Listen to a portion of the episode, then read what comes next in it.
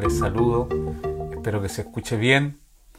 Les saludo y les digo que para nosotros es una tremenda bendición y mucho gozo saber que hay mucha gente esperando este programa, como tantos que están usando estos medios que Dios por su amor y providencia dejó para que compartamos la palabra.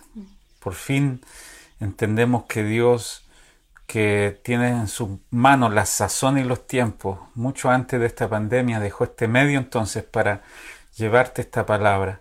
Estamos muy contentos y seguramente ya está para usted en pantalla mi querida Bere, que nos visita desde hace algunos días. Quiero decirles que ella va a entrar a nuestra familia y la amamos mucho y va a sumar al equipo, bueno, del reino, porque donde quiera que esté Bere va a ser una bendición junto con mi hijo Samuel. Samuel no puede estar y está Bere y te saludo Bere y puedes saludar también a los que nos ven. Claro. Bueno, saludamos a todos los que se están conectando y hay 32 personas, así que vamos a saludar a Bastián Escobar, a Noemí Arangui, a Alicia Merino, a, Angélica Parra, a Javiera Díaz, Renato, a la pastora Martita, a Saúl Pinto, a Claudio Parra, a Saúl, a la pastora Susana, a Miquela Pinilla, y así a Sandra Silva y a Carmen Cancino, que son los que han ido dejando comentarios. También a Erlinda San Martín y María Zapata, que están ahí saludándonos y poniendo buenos días. Qué bueno, qué bueno. Todos contentos de verte, Bere, y de, como te digo, sumar a este tiempo tan hermoso de avance, de progreso del reino. Y vamos a comenzar inmediatamente. Quiero introducir un poco para que tú no pierdas el hilo conductor de este tema que es la conquista del alma. Justamente estamos hablando de lo que Dios está haciendo interiormente. Estos tribus, estos pueblos, estos reyes que habitaban en la tierra eh, fueron sacados, conquistados, sometidos progresivamente por Josué y por su ejército y hemos tomado esto como un paralelo, como una sombra, un tipo, una figura de la obra interior de salvación que es progresiva. Quiero que sepas que tu espíritu fue salvo instantáneamente, tu alma está siendo salvada ahora mismo. En eso está el Señor conquistando. Y bueno, hemos visto hasta ahora que el Señor comenzó conquistando pueblos como Jericó, que representan todo tipo de altivez, quizá el pueblo más difícil a conquistar porque fue doblegado después de una guerra, una guerra al estilo de Dios, silenciosa, pero logró eh, someter a Jericó. Y luego hay que no fue tan fácil conquistarlo porque ellos subestimaron al enemigo. También lo hacemos nosotros. Pensamos que la última victoria nos garantiza todas las demás victorias y empezamos a independizarnos y a pensar que ya está todo arreglado. No, necesitamos todos los días dependencia completa de aquel que está a cargo de esta conquista. Y estuvimos viendo que eh, un pueblo que se sometió voluntariamente, que usó de astucia, dice la Biblia, que dijo, queremos que tú seas nuestro rey, y se sometió, y finalmente ese pueblo fue conquistado. Eh, la astucia de los, ¿cómo se llama el pueblo? No me acuerdo ahora. Que estaban eh, inclinados hacia, hacia Josué y que terminaron siendo aquellos que sirvieron en el templo, llevando agua, dice, llevando leña, pero fueron aquellos que sometió a la voluntad de Josué. Luego hay cinco reyes que atacaron y Josué pidió una intervención sobrenatural de Dios y detuvo el sol y por ese día más largo que el común conquistó cinco reyes. Y hoy día estamos hablando de uno de esos reyes, se llama Jarmut. Y yo quiero que leas eh, Josué capítulo 10, verso 23, ahí está en tu... Dice, y lo hicieron así, y sacaron de la cueva aquellos cinco reyes, al rey de Jerusalén, al rey de Hebrón, al rey de Jarmut, al rey de Laquis y al rey de Eglón. Josué 10:23. Bien. Eh, los Gabaonitas, ese era el pueblo. Los Gabaonitas usaron astucia y se sometieron y llegaron a ser conquistados bajo el sometimiento de Josué. Y ahora vamos a ver a Jarmut. ¿Y sabes qué significa Jarmut? ¿Lo tiene ahí? sí, dice, puede ser traducida de diferentes formas como elevación, altura, que teme, incluso puede significar hasta muerte. Claro. Y en eso nos estamos basando para hablar de que la próxima conquista en tu alma debe llegar a someter los miedos, los temores. Y mi esposa me decía, podemos llegar a hablar semanas y semanas de los miedos, los temores y las cosas que están en nuestra alma escondidas, que impiden la expansión completa de la vida del Señor, que impide que Él se manifieste. Decíamos la otra vez que la iglesia de los hechos fue libre de muchos temores, por lo tanto también llegó a expandir el reino aceleradamente. Ellos no oraban tanto por señales, prodigios y milagros porque sabían que tenían todo ese equipamiento. Lo que oraban es para que viniera sobre ellos valentía y predicar el Evangelio contra todo, la hostilidad y el peligro que eso eh, suponía. Así que oraban por valentía y el Espíritu los empoderó, dice, con denuedo, con autoridad, incluso si los maltrataban, los tenían, tenían gozo de ser tenidos por dignos. ¿Qué te parece ese tipo de iglesia sin miedo? Tremenda. Debe ser imparable porque muchas, incluso yo ahora estoy venciendo un miedo. claro. que es sentarme aquí, ¿cierto? Y claro, muchas veces como iglesia enfrentamos miedos que nos detienen ministerialmente. Entonces, una iglesia que pide valentía es la que tiene clara la película. O sea, sin valentía nada se puede detener, el propósito de Dios sigue, la voluntad de Dios sigue, a pesar de todo. Claro que sí. Entonces Dios quiere eh, librarnos de muchos temores, sobre todo en este tiempo en que se presagian tiempos de oposición, tiempos de hostilidad contra la iglesia.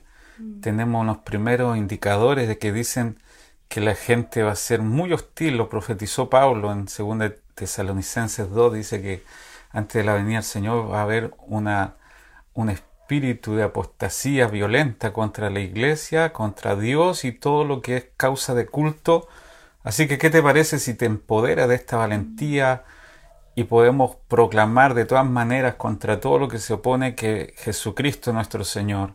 Así que necesitamos ser libres de muchos miedos, por amor al avance del reino, pero también conquistando diariamente cosas que nuestro interior pueden obstaculizar que Dios siga fluyendo. Así que la razón número uno de por qué hay tanta limitación en nosotros. Tú lo decías recién, yo también me uno al, club de los miedosos para hablar en público, para exponer, pero Dios ha sometido a eso y ha logrado expresar su vida a través de nosotros. Y oramos en el nombre de Jesús para que tú cada día tengas en tu espíritu grabado un no temas, no temas, no te amedrentes, no tengas ningún temor, confianza, me gusta porque un día dice que Pablo estaba en un barco que estaba a punto de zozobrar, de encallar y de morir todos, pero el ángel del Señor vino, el Señor estuvo con él y le dijo, Pablo, no temas, ninguno se perderá.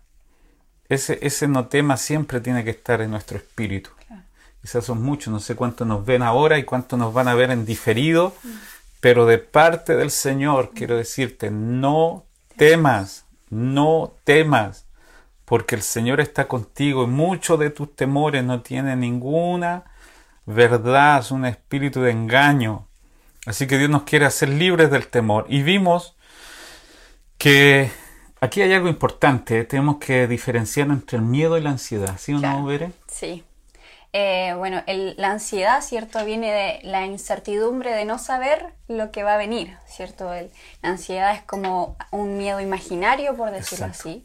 Mientras que el miedo tiene algo en específico, es un hecho, es un objeto, es una persona, es algo en específico que tiene su existencia, tiene su mm. realidad. Esa sería la diferencia entre el miedo y la ansiedad. Mucha gente sufre de ansiedad por cosas que nunca van a ocurrirle. Claro. No sé si le ha pasado porque este programa tiene un objetivo de no renunciar a la sencillez, pero ah, yo no tengo que lucirme como el ejemplo de que ah, superé todos mis miedos. Pues.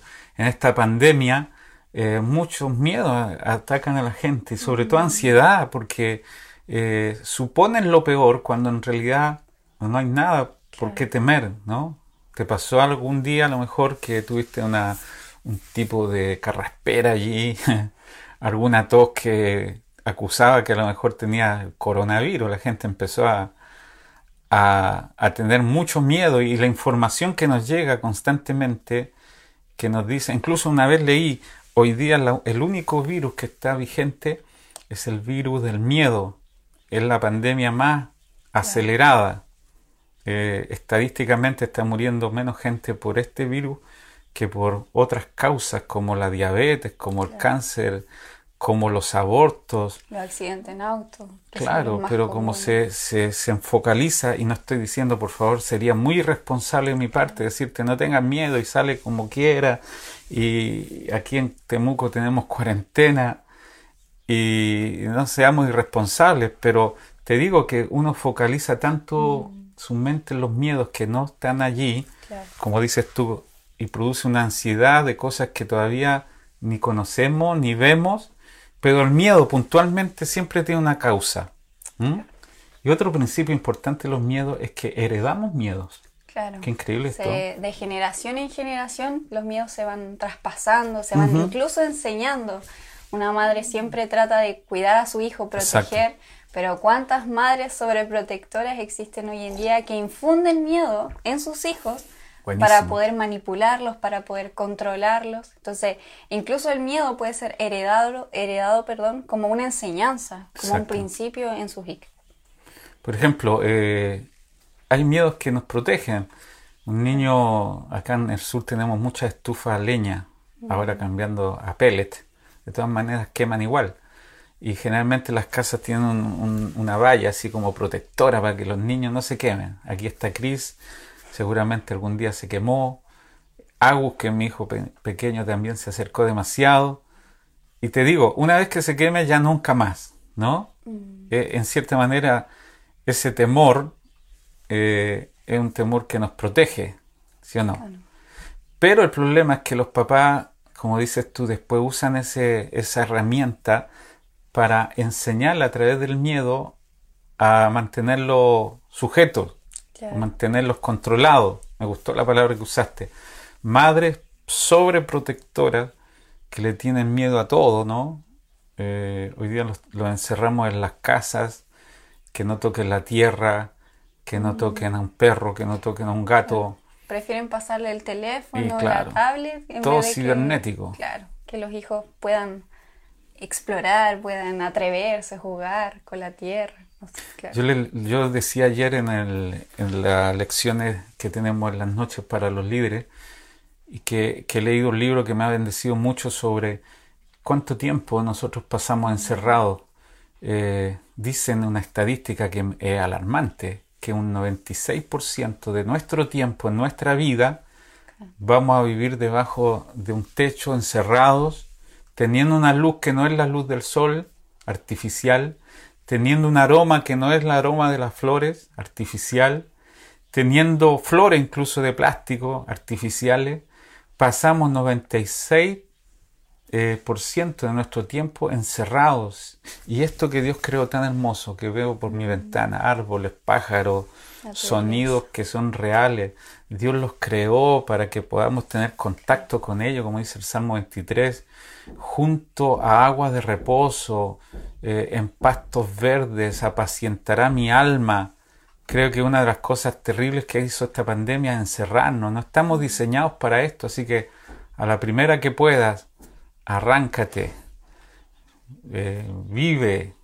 Una de las cosas de las cuales no me arrepiento es que un día salimos con mi hijo y, y con algunos pastores y nos quedamos una noche entera a la intemperie pescando en uno de los ríos que hay en la novena región. Lo recuerdo súper bien. Eh, mirando las estrellas, durmiendo allí, en las piedras, en los árboles. Es una sensación maravillosa. Y te digo esto porque tú acabas de decir el principio de la sobreprotección. Hay muchos niños, hay muchas personas que tienen tanto miedo que a su hijo le pase algo que finalmente eh, troncan un poco la aventura y a veces es necesario vivir ciertos peligros, no innecesarios, pero necesitamos experimentar todo tipo de cosas.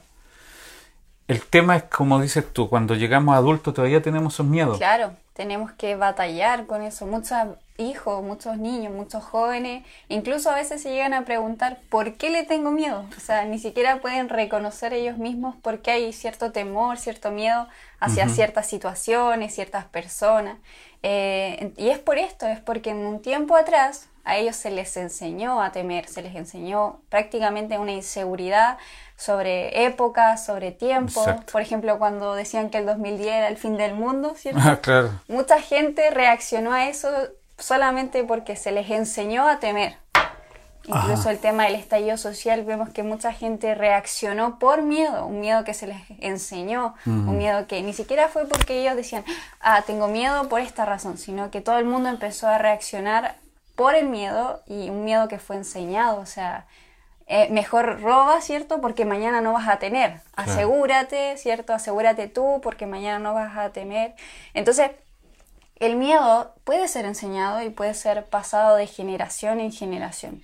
Tanto la fe como el miedo se pueden heredar, porque estoy recordando lo que dice Pablo a Timoteo, eh, que la fe que habitaba en Timoteo primero estuvo en su abuela Loida, en su madre Eunice y que ahora, dice Pablo, habita también en ti. Qué grandes son esas mujeres que enseñan fe, que heredan fe, confianza a sus hijos y no miedo. Ahí tenemos un Timoteo lleno de vida, de Dios. Entonces, tanto el miedo como la fe son heredables. Y el problema está que algunos temores, como dices tú, que tenemos hasta el día de hoy, fuimos discipulados en miedo al comienzo, miedo a la gente, miedo al futuro, miedo a la oscuridad, miedo al que dirán, miedo para calificar dentro de un grupo eh, cerrado. Y de adultos batallamos con esos miedos. Por ejemplo, eh, y miedo y culpa también, ¿no? Porque para comer, por ejemplo, decían, hey, si no comes, qué sé yo, hay niños en otras partes del mundo sufriendo y uno comía, lloraba pensando en esos niños que hoy día no disfruta de nada porque hay otros que están pasándola mal. Dios ha bendecido nuestra vida, disfruta de todo, como dice Primera de Timoteo 5, que todas las cosas que Dios creó son para que las disfrutemos. Disfruta, Dios te ha bendecido. Disfruta tanto que debes compartir también con los demás, pero disfruta sin culpa, mm. como Judas. Este es otro tema, no sé por qué estoy hablando, de Judas dijo cuando la mujer le lavaba los pies al Señor y derramó el perfume, este dinero podría haber sido dado a los pobres. O sea, la idea es, contaminar los ambientes con culpa. ¿Cómo vas a recibir un perfume tan caro si hay gente muriendo de hambre? Jesús dijo, a los pobres siempre los tendréis. Es necesario ayudar a los pobres, pero es necesario también disfrutar de lo que Dios nos ha dado. Así que renunciemos al miedo. Mm. Incluso hay un miedo casi eh, santificado, el miedo espiritual. ¿Cuánta gente llega a la iglesia por miedo? ¿Mm? Y las predicaciones aportan al miedo. Que si tú no obedeces, los juicios de Dios caerán. Que si tú no das, las plagas llegarán a tu casa. Que si tú no vienes, eh, Dios te va a castigar. Y enseñan una canción de pequeños, cuidadito las manitos. Las manitos, lo que hace, los ojitos, y como que hay un Dios que está mirándote justo para pegarte un palo en la cabeza por causa de tu desobediencia. Y sabes qué? El miedo es de corto alcance. Se pueden hacer muchas cosas por miedo, ir a la iglesia por miedo, pero al final de tu vida lo que más va a predominar es las cosas que haces por amor. El amor hace más que el miedo dice que nosotros le amamos a Él porque Él nos amó primero. Así que necesitamos cambiar nuestros miedos para estar con un Dios que nos ama. Porque no se puede convivir, tú me decías hace poquito, miedo y amor no son compatibles, ¿sí o no? Es miedo o es amor, que dentro de ese amor está la fe, o sea, como hablaba cierto el pastor, el miedo y espiritual santo también nos lleva a retroceder al tema de si somos salvos o no. Ese es el miedo que finalmente hoy predomina espiritualmente, por decirlo así. Pero el amor y la fe nos llevan al hecho concreto, a lo consumado. Ya fuimos salvos. Entonces el miedo también juega en ese en hacernos retroceder y llevarnos a ese acto de si somos salvos o no, cuando el amor y la fe mm. nos están llevando al hecho consumado. Ya fuiste salvo. Ahora eh, hay que tener valentía, ¿cierto? Para correr la carrera, como hablamos al principio, pedirle a Dios valentía para lograr lo que ya está haciendo, ¿cierto? O ya fue predestinado para nosotros. Sí, algunos eh, predicadores tenían una lengua que describía los horrores del infierno. No estoy diciendo que el infierno no existe ni nada, pero si te conviertes por miedo, vas a dejar también de tener miedo y vas a dejar al Señor. Oh, que Dios nos libre del miedo, porque dice la palabra que Dios no nos dio un espíritu de temor para andar sujeto al miedo, sino que nos dio el espíritu de su Hijo. Un hijo no le tiene miedo a, un padre por el cual clamamos, Abba, papito lindo, papito hermoso. Acércate a Dios con una mentalidad de libertad, de todo miedo. Acércate a Dios y no le tengas miedo de decir, papito, padre, no sé, eh, cuando se nos revela al Padre, dejamos de tenerle miedo a Dios. Es un padre que le tiene tanto amor a un hijo, no puede, mm. no puede expresar miedo al corazón del hijo. Es más, los, hijos se acobijan al, al, regazo del padre cuando tienen miedo. Así debería acudir al Señor y decirle, Señor, no hay nada que me pueda separar de tu amor perfecto. Oh, que seamos libres de los miedos. Amén. Por ejemplo, yo como soy hija, siempre seré hija. Cuando yo tengo miedo, tengo temor, siempre recorro, o sea, corro a los brazos de mi padre, a mi madre. Por ejemplo, yo le tengo miedo a los temblores, ¿cierto? Hablábamos el otro Ay, ¿qué está pasando? Pero cuando mis, mis papás en medio de eso me abrazan, yo me siento segura. Entonces, el miedo nos enfoca, ¿cierto?, en lo que está sucediendo, pero el amor nos enfoca en la seguridad, en que si estás conmigo nada va a pasar. Y eso es lo que el Señor quiere, amor. No quiere que tengamos miedo de lo que está sucediendo en nuestro entorno, sino, sino la comunión que se está creando entre el Padre y el Hijo. Exacto. Ahora que hablamos de la venida del Señor, por ejemplo, y nos separamos bastante del tema, eh, no deberíamos tenerle miedo. El Señor viene. ¿Qué te produce escuchar eso? Cristo viene, no miedo, porque dice Pablo, porque nosotros amamos su venida, anhelamos, es como un amado que viene a nuestro encuentro y vamos a disfrutar para siempre estando con Él. El mm. cielo no es un lugar para sanarse de los miedos, debemos ser sanados aquí de todo, de todo tipo de concepto falso que tengamos de Dios. Creo que la religión hizo un flaco favor a un Cristo todo amor, a un Padre todo amor. El Señor vino a enseñarnos que Dios es Padre, que debemos orar diciendo Padre nuestro. No Jehová ni Adonai, algunos quieren impresionar a Dios diciéndole Dios omnipotente, sempiterno y buscando palabras como que Dios diga, wow, qué, qué capacidad de conocimiento tiene. Mm. Llámale Padre y eso cambiará por completo tu visión de un Dios amoroso. Estuvimos hablando el martes pasado de algunas causas comunes del miedo y apuntamos, como tú decías, el miedo específicamente tiene causantes, no es imaginario. Y uno de los miedos es el temor al hombre. Esa es una de las cosas que debemos llegar a desarraigar de nuestro corazón. El Salmo 118 Dice el verso 6, ¿lo puedes leer allí? Sí, el verso 6 ¿Sí? dice, Jehová está conmigo, no temeré lo que me pueda hacer el hombre. Qué tremendo. No temeré lo que me pueda hacer el hombre. Cuando uno es libre de la opinión, libre de, de que la gente te rechace, tenemos un Dios que nos recibió. Cuando nos concepto, nuestro concepto, digo, de Dios es que nos ama tan entrañablemente, la opinión del resto queda en un plano muy inferior. Si Dios dice que nos ama, ¿qué puede hacernos el hombre? Ah. Dice una vez hijo, siempre hijo. Mm. ¿Cómo, ¿Cómo vamos a convivir con miedo a la gente? Y como dice Pablo, si yo agradara a todos los hombres, no sería siervo de Dios. Así que el miedo al hombre podría dejarnos a la orilla del camino sin poder servirle porque qué dirá la gente. No sé si te has mm. atrevido tú a predicarle a gente que te ha rechazado. ¿Qué más pueden hacer que rechazarte? Jesús dijo, si en un lugar no los reciben, sacúdense la sandalia y vayan a otra casa. No te quedes atado a una mala experiencia de que alguien te dijo no quiero saber nada del Evangelio ni de ti. No quiero que me hables.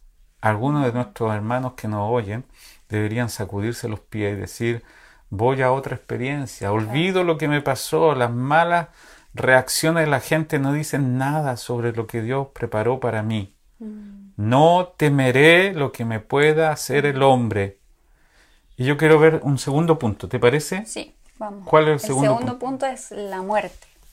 Que en ¿Te la muerte? Claro. La muerte. que en realidad podemos decir que todos los miedos llevan a la muerte. Exacto. Por ejemplo, no le tenemos miedo al avión, tenemos miedo a morir en el avión, no tenemos miedo al coronavirus, sino a morir en el coronavirus. Claro. Entonces, la muerte finalmente puede ser la, causa, la madre, el origen de todos los miedos que podamos tener. Claro. Entonces, eh, la muerte, la reacción a, lo que pasa, aquello que no podemos ver. Jesús nos vino a hablar de ese mundo, porque Él estaba allí. Él vino a referirse sobre aquello que nos espera más allá de esta vida. De partida nuestra vida es muy breve, 80, eh, 90 años, y ciertamente está establecido, dice Hebreo, para el hombre que muere una vez y después de esto un juicio, algunos juicios para muerte, otros para ser galardonados. Ahora, los hijos de Dios tenemos una perspectiva completamente distinta de la muerte. Incluso hay algunos que anhelan este, esta etapa, ¿cierto? por, claro. Por un tema de que va a ser cuando podamos reencontrarnos con nuestro Padre. Por eso el pastor hablaba de anhelar la venida. Muchos no anhelan la venida porque saben que van a tener que morir naturalmente, o sea, van a tener mm. que dejar esta vida natural, temporal, y a eso le tienen miedo, pero hay muchos otros que por el amor anhelan esta, esta etapa, este proceso, porque saben que vendrá una eternidad junto al Padre. ¡Wow! Hermoso. Mm. Deberíamos entender que nuestra vida no termina acá. Y Jesús hizo una gran diferencia, dice que en, Juan capítulo 11, eh, aquí está la cita, dice que cuando estuvo delante de la tumba de Lázaro, María, la hermana de Lázaro, Marta, la hermana de Lázaro, empezaron a reclamar un poco y dicen, Señor, si hubiera estado aquí, mi hermano no hubiera muerto. Jesús les dijo, yo soy la resurrección y la vida. El que cree en mí, aunque esté muerto, vivirá. Y todo aquel que vive y cree en mí, no morirá eternamente. Y después le hace una pregunta, ¿crees esto? Esta es la gran diferencia entre nosotros, los creyentes, y los que piensan que al morir no hay nada más allá. Mm. Pero yo creo que toda persona que sabe, que sabe, que sabe, incluso los que no son creyentes, que más allá de esta vida hay otra. Mm. Y por eso dicen que no hay nada más traumático que estar al lado de un ateo en el día de su, de su muerte, porque se aferra a los últimos segundos. Es un sufrimiento eterno. En cambio, un salmo dice, delante de los ojos del Señor es hermosa la muerte de sus santos. Claro, es muy distinto los funerales de alguien completamente ateo. Muy verdad, sí. A un, a un funeral de alguien que realmente cree, hay una paz incluso. Sentir paz en la muerte para los ateos es muy extraño, muy ilógico, pero para nosotros es nuestra realidad. Descansar en la muerte. Él nos va a pastorear mucha, mucho más allá de esta vida, dice Salmo. Y tú lo decías bien, se te hace más fácil como pastor ir a un funeral de un hermano una hermana, sabiendo que, como dice Pablo, el morir es ganancia. ¡Wow! Morir es ganancia. Eh, y está viviendo una realidad después de morir tan, tan tremenda, estando con el Señor, disfrutando de todos los privilegios de un hijo que pasó la frontera de esta vida. Eh, nosotros decíamos de verdad que toda persona deje el temor a la muerte aunque es verdad que algunos saben que hay un más allá donde el Señor nos espera, tampoco quieren morir. Y, no es bueno tampoco que tú aceleres el proceso, de debes cuidarte, por causa del reino, porque Pablo dice, si estar aquí en este cuerpo es para el progreso del Evangelio, entonces tengo una tremenda disyuntiva. No sé si partir y estar con el Señor, lo cual es muchísimo mejor, o quedarme abajo para el progreso del Evangelio sea, la única razón que justifica que Dios nos mantenga acá es para que el reino, para cumplir su propósito. su propósito, que nos vayamos a este mundo diciendo, he acabado la carrera, he peleado la batalla, Tener esa he guardado la fe, del galardón. el galardón. Entonces, Jesús tiene que libertarnos porque morir finalmente es un cambio de, dom- de- de cuerpo y de domicilio. de dimensión, de posición, de, de llegar a la promesa. O sea, qué más hermoso que ser, llegar a esa realidad que hemos esperado por tanto tiempo y verlo hecho, verlo consumado. O sea, dice que le veremos tal y como, Como es. es. O sea, eso debe ser nuestra recompensa aquí en la tierra y el amor, que sea el amor finalmente lo que nos pueda sostener a pesar de todo, aun cuando el miedo quiera confundirnos, ¿cierto? Eh, manipularnos, el amor sea gobernando en todo momento y en toda ocasión. Claro, porque alguien dijo, cuando digan que Cristian murió, no le crean, simplemente cambié de domicilio. Claro. Porque Corintios 15 dice, cuando esto corruptible se haya vestido de incorrupción y esto mortal se haya vestido de inmortalidad, entonces se cumplirá la palabra que está escrita, sorbida es la muerte en victoria. ¿Dónde está, oh muerte, tu aguijón? ¿Dónde tu sepulcro, tu victoria? Entonces necesitamos entender que la única razón por la cual estamos vivos es para el progreso del Evangelio y que no le tememos al juicio, dice la palabra, porque como Él es, así somos nosotros en la vida. Eh, y me gusta mucho lo que Pablo dice en Tesalonicense, estoy leyendo mucho Tesalonicense, que en la hora de su venida nosotros no somos eh, participantes del juicio ni de la ira de Dios, para que temamos eh, a la venida, sino que la amemos. Aquellos que no conocen a Cristo, aquellos que se perdieron la oportunidad rechazaron este camino, ellos deberían temer, No, no. nosotros no. Claro. Y el último punto a quien debemos rechazar el temor es, bueno, tú dijiste que la muerte es una de las La predominante. la, la fuente, ¿no? Claro. Pero Satanás, el otro foco de temor Claro. y nosotros debemos también someter ese miedo. ¿Mm? Mira lo que dice primera Pedro, ¿lo tienes ahí? Sí, dice, sed sobrios y velad, porque vuestro adversario, el diablo, como león rugiente, anda alrededor buscando a quien devorar. O sea, lo compara como un león. El verdadero león es Cristo, el león de la tribu de Judá. Claro. Pero aquí dice como león, una burda imitación. O sea, el poder del león está en su rugido eh, y también el poder de Satanás está en su mentira. Cuando uno cree en la mentira como verdad, le produce temor. Claro. Y él es especialista en producir temores que no son verdad. Mm, Incluso el mismo rugido del león te llega a paralizar, uno se queda quieto así, porque sabe que es como una advertencia, como algo, y es Una un amenaza. sonido que penetra a tu interior. Entonces, si nosotros damos cierto espacio para que nuestros oídos escuchen sus mentiras, nos vamos a paralizar, porque Exacto. esa es la forma en que él puede amenazarnos, engañarnos, manipularnos, y eso le va a abrir paso al miedo, el escucharlo a él. Entonces necesitamos entender que como león significa que usa el poder del engaño para paralizarnos, como dices tú, para amenazarnos y para responder a esa amenaza eh, insensatamente. Hay gente que corre sin saber por qué corre, gente que guarda, como dices tú, sin saber por qué.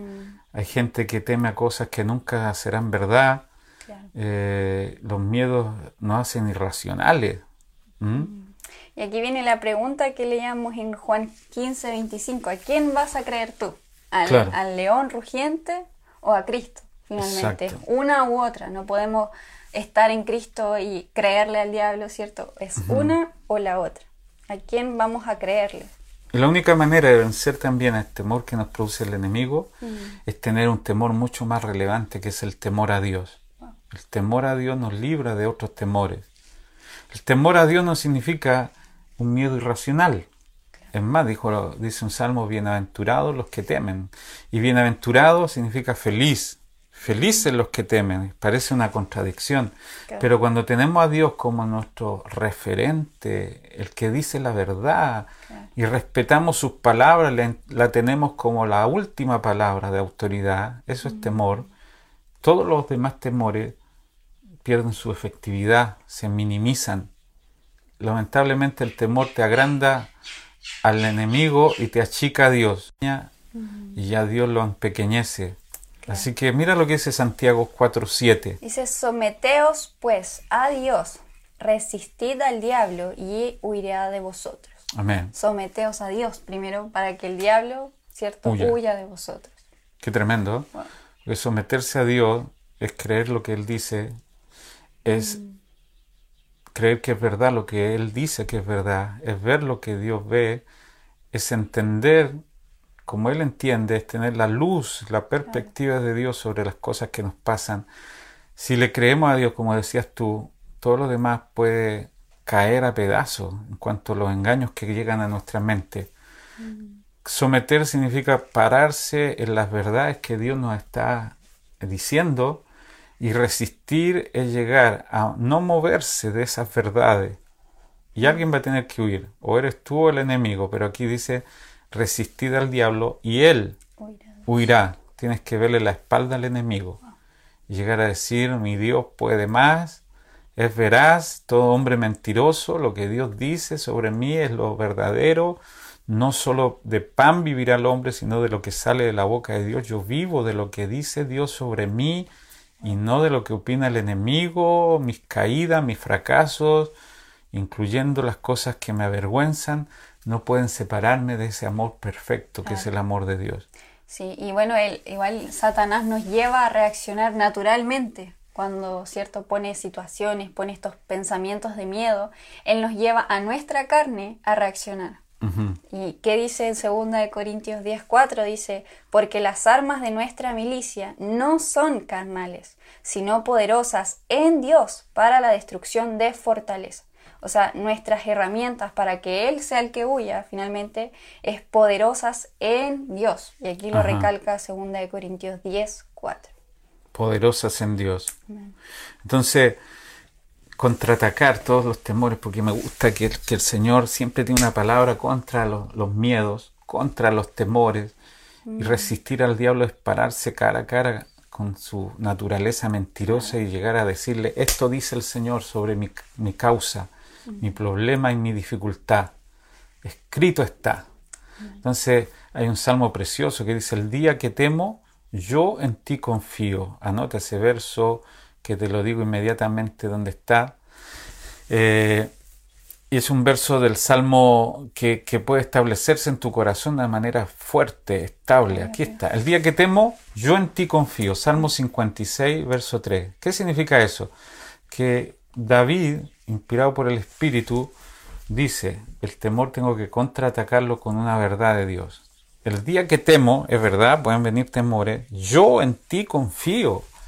Llego a decir lo que dice Dios más que lo que dicen mis emociones y mis sentimientos. Tenemos solo unos minutitos, no sé si alcancemos, pero el temor es un fraude y hay que racionalizarlo así. Mm. No puedo, no puedo permitirme esto. El temor es impío, número uno. ¿Por qué? Porque no, nos da esperanza. El temor cierra las puertas a una nueva visión de, Dios. Un espíritu desesperanzador, ¿cierto? Nos roba la esperanza, nos roba la fe, porque es impío. Es impío, es un, es un espíritu inmundo el miedo, el temor. Jesús dijo en Mateo 6 que del día de mañana no se preocupen. ¿Qué comeremos? ¿Qué vestiremos? ¿Con qué nos vamos a cubrir? Porque vuestro Padre, wow, eso, eso cambia todo. ¿Qué comeremos? ¿Qué vestiremos? ¿Con qué vamos a abrigarnos? Porque vuestro Padre sabe de lo que tiene necesidad. ¿Cómo nos liberta ver el hecho de saber que Dios es nuestro Padre? ¿Qué comeremos? ¿Qué vestiremos? Así piensan los que no conocen a Dios, pero ustedes tienen un Padre, ustedes no son huérfanos. Ustedes no son desconocidos, ustedes no son extraños, no son visitas en la casa del Padre, son hijos. Y tenemos un Padre que sabe suplir lo que nos hace falta. También tenemos que ser libres del temor a las falsas profecías. De esto podríamos hablar como tres secciones más de, de este.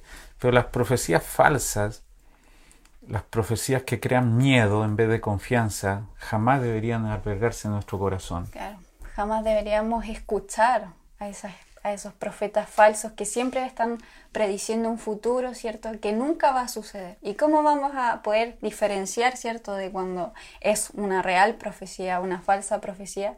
Es por la certeza que hay mm. en lo que Él dice. O sea, si viene de Cristo, nosotros inmediatamente vamos a saber esa certeza. O sea, está profetizando con seguridad, con certeza, con la vida de Dios, que finalmente sabemos de que el pasado de Dios es nuestro presente.